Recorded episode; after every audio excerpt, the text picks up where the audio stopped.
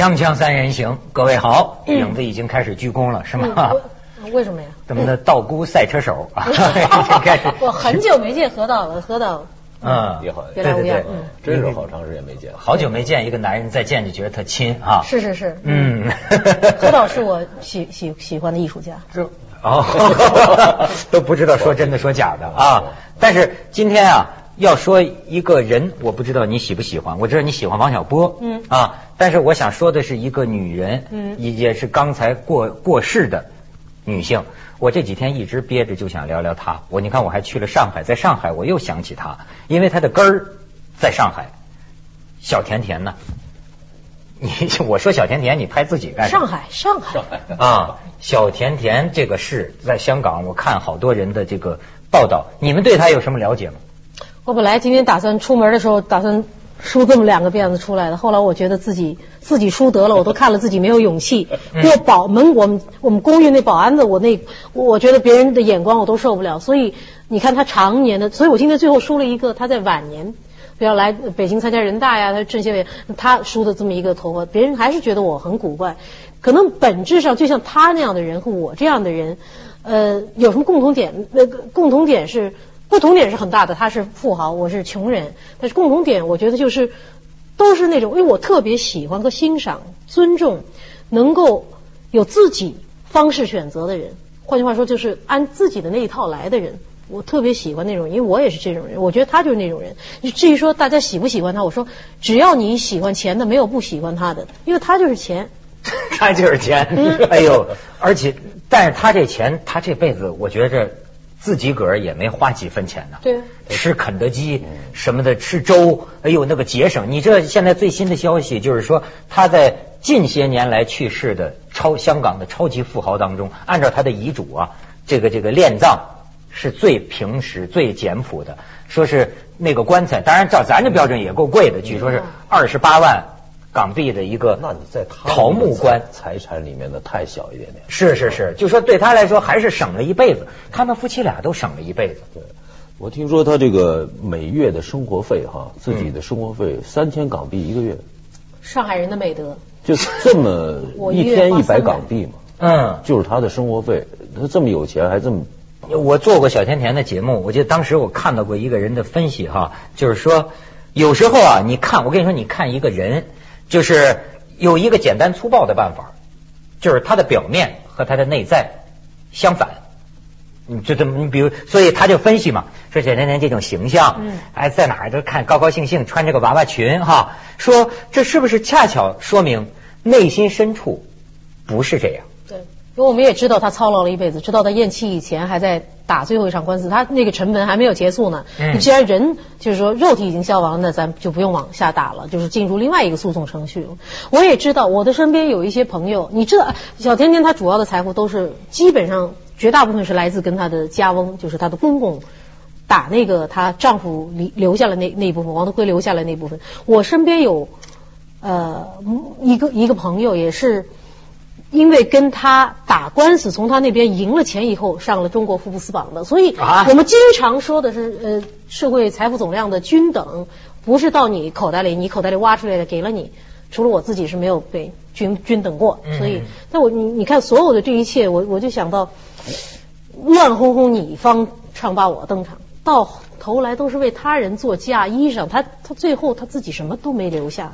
一儿半女，把好像把很多钱呢留给这个信托基金，做慈善、医疗啊、教育的用途。癌症、妇女癌症的研究，因为他是子宫癌去世。卵巢癌吧？卵巢卵卵，我就觉得我有一个固执的一个偏见吧，可能我老觉得癌症都是心情郁结所成。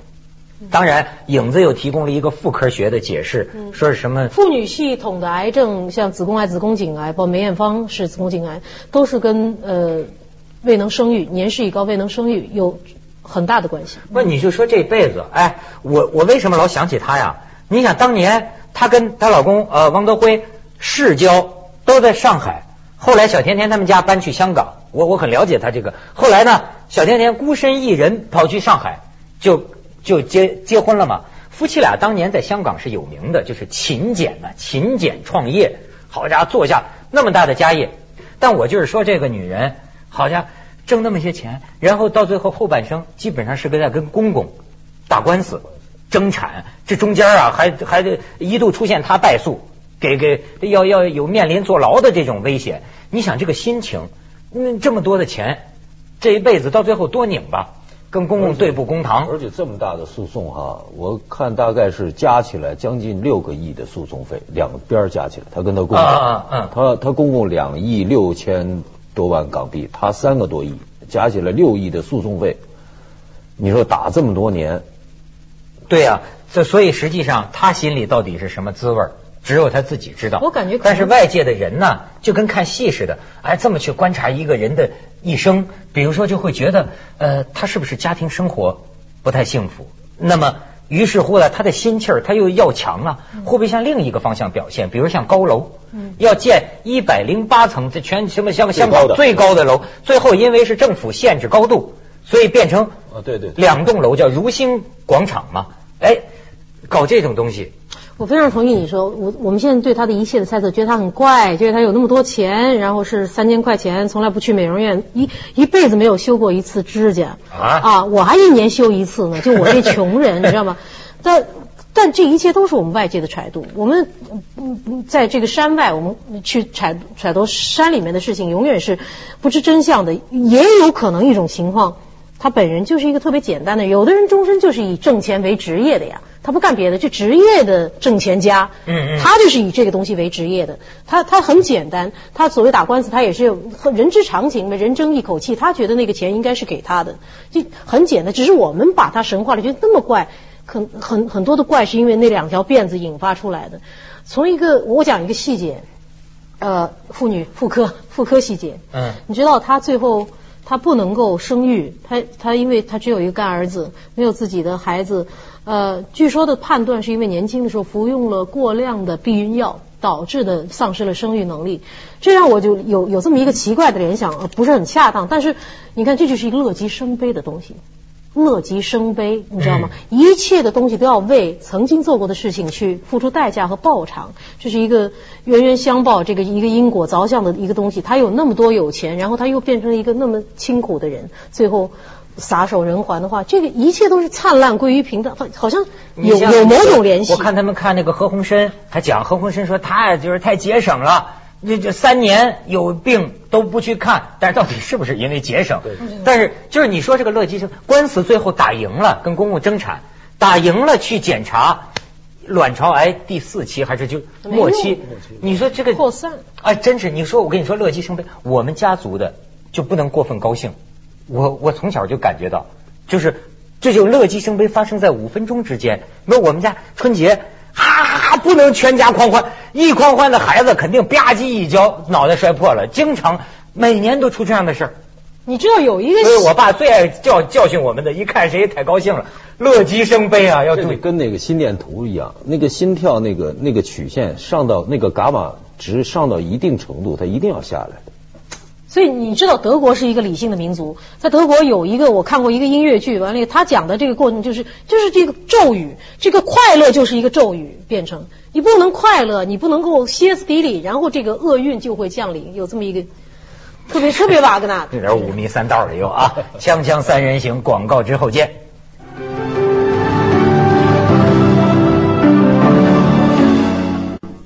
我现在觉得啊，真是没有办法的事情。就是说，呃，有一个人的理论，现在说说起来都俗气了。可是我想来想去啊，还就是这么回事儿。就是当年我们特爱说马斯洛，马斯洛什么心理需要五个层次哈。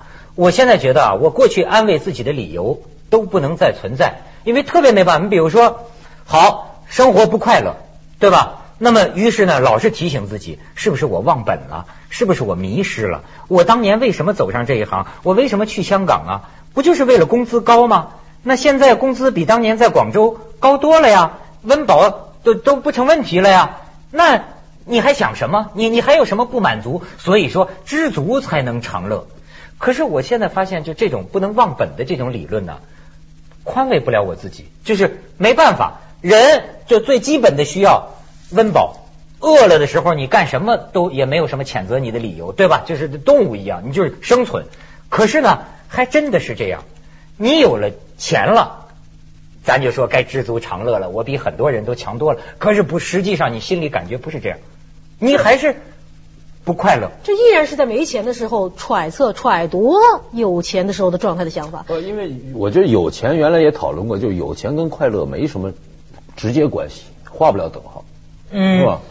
但是呢，你比如说知足常乐，我我过去也，其实我现在觉着你我我其实特知足一个人，但是我也有很多不快乐，就是说不是一个，因为那个快乐这个东西啊太难界定了，嗯就是你怎么就快乐，瞬间的快乐有，但是快乐永远不能永恒。但是我我我回顾我的前半生，就如呃回顾这个龚如心小甜甜的前半生，她的前半生其实过的是比较一一帆风顺的，你知道她，然后她甚至她的婚姻都是指腹为婚的，青梅竹马的，嗯然后她在比较中年以前就打下了基础财富的基础。你是念念不忘马斯洛，我是一个范，我是一个弗洛伊德泛性论者。弗洛伊德理论的滥用者，就是我，嗯嗯嗯，所以没弗洛伊德总是说，一个人呃后半生的事情是折射了他前，特别是童年的一个性经历的话，像他这样的人，前半生他几乎就是锦衣玉食的。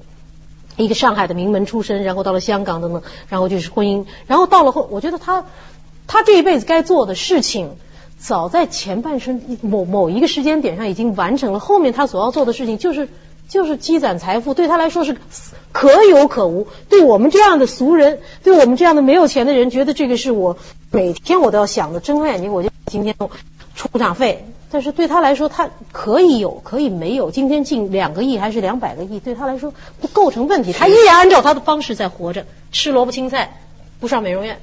没有，其实我倒也不完全同意啊。嗯就是我觉得他的财富啊，到了一定程度，我们也都说就是一个数字，因为那个数字的增长对他来讲是他生命的一个动力和延延续。嗯嗯就是说，如果说你的你做这件事情，你的那个赚钱的那个数字啊，每一天在做减法，和每一天做做做加法，对你的心情是完全不一样的。尽管你不需要那个钱，直接那个钱，我们现在这些穷人，像我们这些没钱的人，我们的快乐，你还敢说不许哭穷？观众该骂是了。我们都是心腹阶对。我们幸福，嗯像我们这些人的快乐，对于钱的概念还是在于花钱的这个阶段，就是自己能花多少钱的快乐的阶段里。嗯嗯嗯。对不对？我们并没有把钱完全做成变成数数字，就是一个数字的游戏。我们就是到了哎，到了商店里，我们直接拿出现金来要买什么。我们的快乐，很多人的快乐乐是在这个过程中，花钱的过程中，是是是，对吧？这是一个低级。我那天开新闻发布会，就听那个史玉柱嘛，他说，听得我心里这恨呐。人家因为人家有人问他嘛，说你很快就要富豪榜了什么的，他说这对我来说，那这个钱我也花不了，那都是股票或者什么，那都是账面上的一些数字游戏，是个数字。对哎，我觉得这种感觉我可没有，我那钱都是要花的其实，所以有钱人不快乐在哪儿了？我记着香港还有一个呃很很大的富豪啊，他已经十几年没有见过港币是什么样，因为他去哪儿买单都有人签字，啊，他也不当然这个这个这个，所以他的快乐在哪儿呢？他没有咱们这种花钱的这快乐。嗯，但是我觉得咱们也不配说人家没快乐，他有他的快乐，人家不就是快乐的不一样嘛。多岛意思那是更纯粹的数字的一个零零零的这个快乐。呃，如果是这样的话，我我我想的，我情愿保有我的那些小小的快乐，就是今天我能够挣个几百块钱，然后可以去买我现在这这种不知道什么是更更好的而且你真的，我跟你说，可以见证，就是说这个财富一旦巨额之后啊，实际上会对你的家庭关系、对各方面产生影响，不管是你愿意还是不愿意。你比如说这么大的一块财富，所以你才会说啊，女婿呃不不不叫女婿了，这个儿子给绑架了，然后公公跟儿媳妇儿。打起官司来了，你说这个事儿，这要落到咱一般小老百姓人家，觉得这是一多惨的、多拧巴的一个一个事情，而且还闹得全港城中话题，尽人皆知，人人都在说。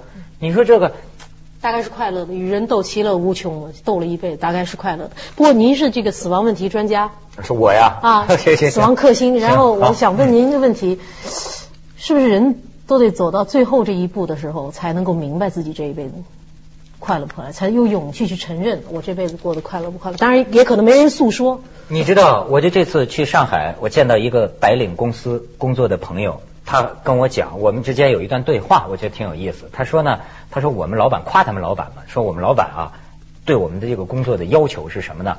就说你们的目标不应该是完美，而是要比完美还完美，那是什么？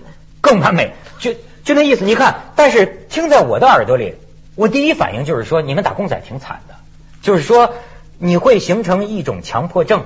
就是常年的这样要求，你知道现在的白领阶层，他容易形成一种强迫症，就是说不能出一点错，不能出一点错。有时候你看，你跟一些上海的这个同事啊合作，我就会发现呢，周要要老实说，哎，他不是就是周到细致，对你也很热情，哎，就很好。可是呢，其实你还是觉得呢，这个城市有点冷。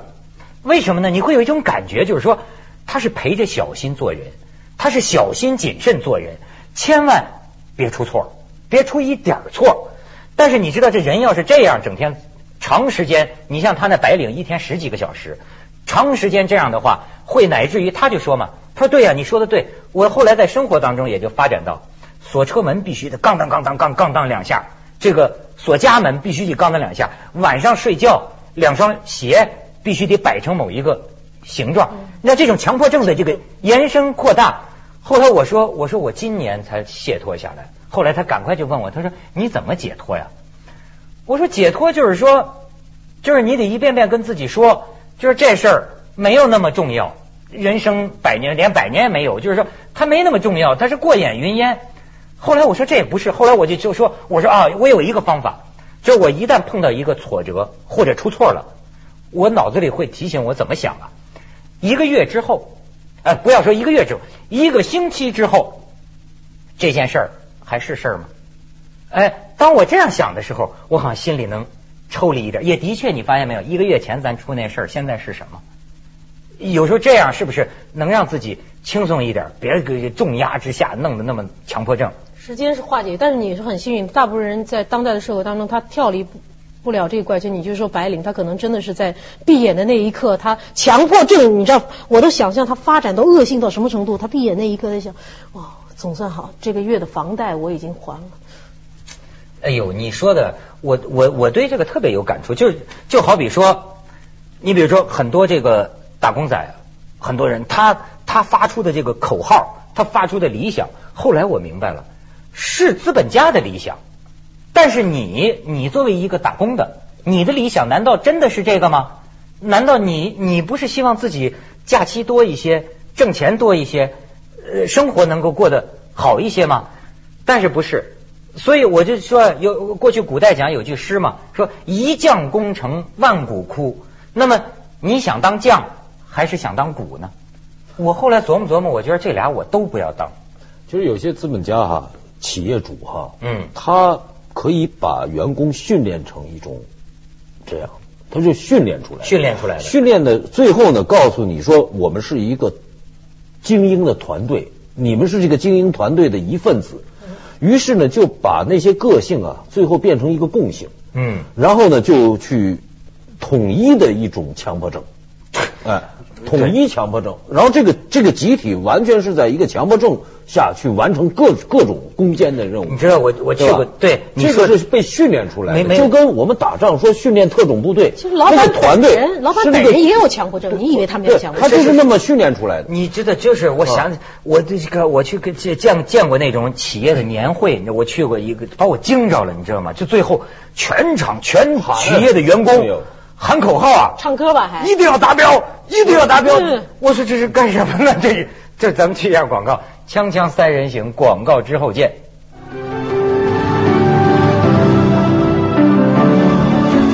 哎，赢了。对啊，我就你刚才说的，你你别说，我们楼下那个超市每天开点以前，所有的营业员排成一排，还唱歌呢，唱那感恩的心，感恩的心，感谢。我说我就买颗白菜，你感恩我什么呀？这个完全就是一种置换剂，一种企业管理。你说这是深深行，你你挺有意思。这在他这个，我我可我想，可能他们老板喜欢这歌，还给这个空姐啊要跳舞的，你知道做深航，我觉得好意思。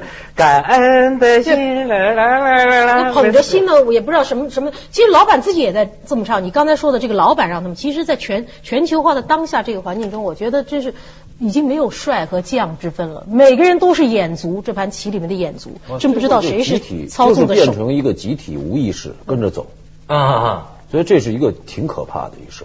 所以说，我觉着最近不管是王小波还是小甜甜，其实咱就说那什么的什么的话啊，他就是让我们思考人生的意义，对吗？就是说，你活着为了什么？有时候啊，咱们你说社会上，我觉得有种种的气场，像咱们这种墙头草啊，很容易就被煽动过去了。好家伙，你比如说你你你你说呃，咱们要这个这个健身，对对就慌我就进去了。你说咱要学英语，我慌我也就进去了。可是啊。真的需要有一个时间想想，我是什么人呐？我这辈子我想过什么样的生活呀？你很对，你很正确，我很钦佩你。可是我要不要变成你？我是不是你？可是小甜甜，所以从这个意义上是我们的榜样。他至少知道他这辈子活着意义是什么，增加不停的增加后边的零。我就不知道我活着为什么。你怎么知道？搞音乐剧，有人要看吗？我跟你说，也许是上去下不来了。你知道我我我我在当年就听说，基本上都是上去就下不来了。人在江湖身不由己啊！你比如说，你像当年京剧的那个名角儿，养着一个戏班子，你不能说你火了，你挣着钱了，周围一帮人指着你吃饭呢。